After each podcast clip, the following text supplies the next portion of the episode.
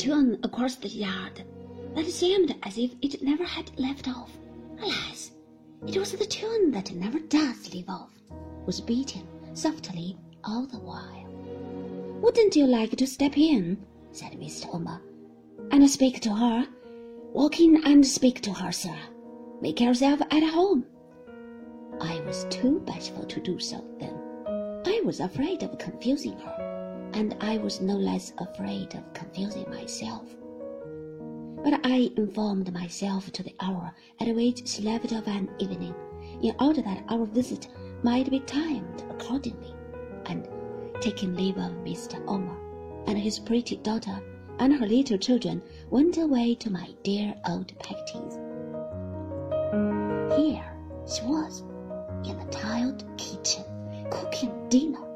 The moment I knocked at the door, she opened it and asked me what I pleased to want. I looked at her with a smile, but she gave me no smile in return. I had never ceased to write to her, but it must have been seven years since we had met. Is Mr. Barkis at home, ma'am? I said, feigning to speak roughly to her. He's at home, sir, returned Peggotty, but he's bad bad with the rheumatics. Don't he go over to Blunderstone now? I asked. When he's well, he do, she answered. Do you ever go there, Mrs. Barkis? She looked at me more attentively, and I noticed a quick movement of her hands towards each other.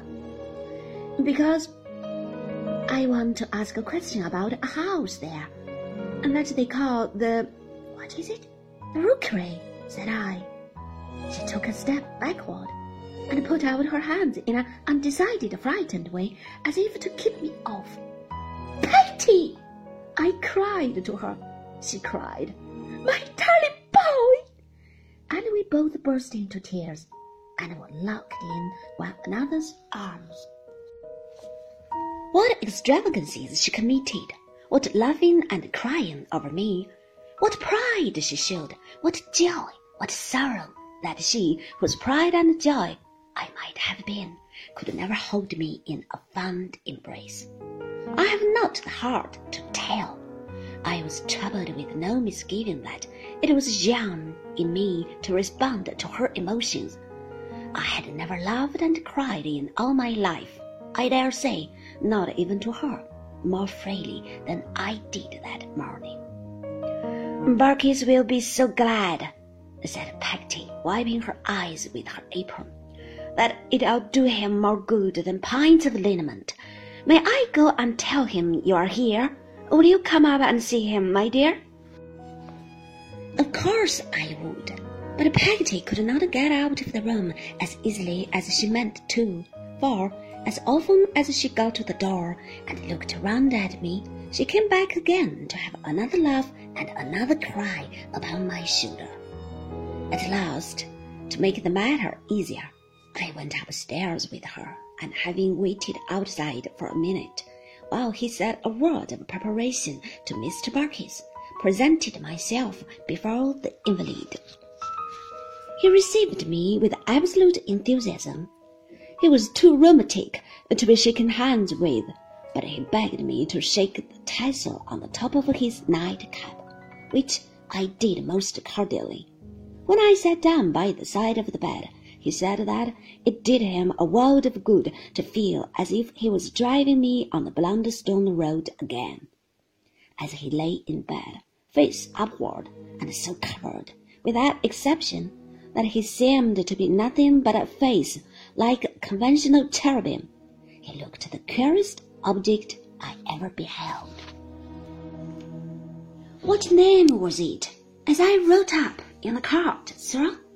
said Mr. Barkis, with a slow rheumatic smile.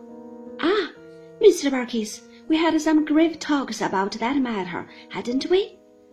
I was willing a long time, sir, said Mr. Barkis. A long time, said I. And I don't regret it, said Mr. Barkis. Do you remember what you told me once about her making all the apple pasties? That is pastry, I think. And doing all the cooking? Yes, very well, I returned. It was as true said Mr. Barkis. As turnip seeds. It was as true, said Mr. Barkis, nodding his nightcap, which was his only means of emphasis, as taxis is, and nothing's truer than them.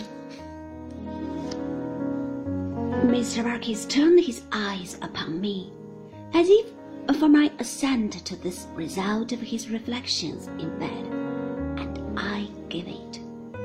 Nothing's truer than them, repeated Mr. Barkis.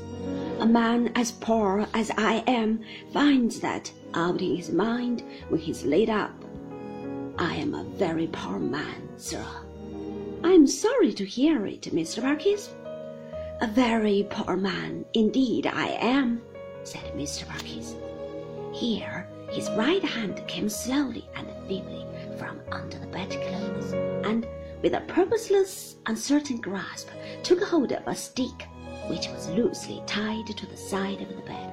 After some poking about with this instrument, in the course of which his face assumed a variety of distracted expressions, Mr. Barkis poked it against a box, an end of which had been visible to me all the time.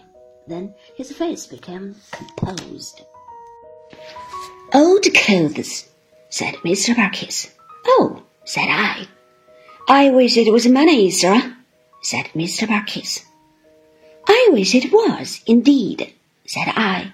But it ain't, said Mr. Barkis, opening both his eyes as wide as he possibly could.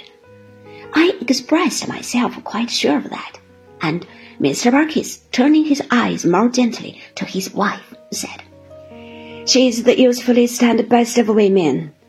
C.P. Barkis. All the praise that anyone can give to C.P. Barkis. She deserves, and more.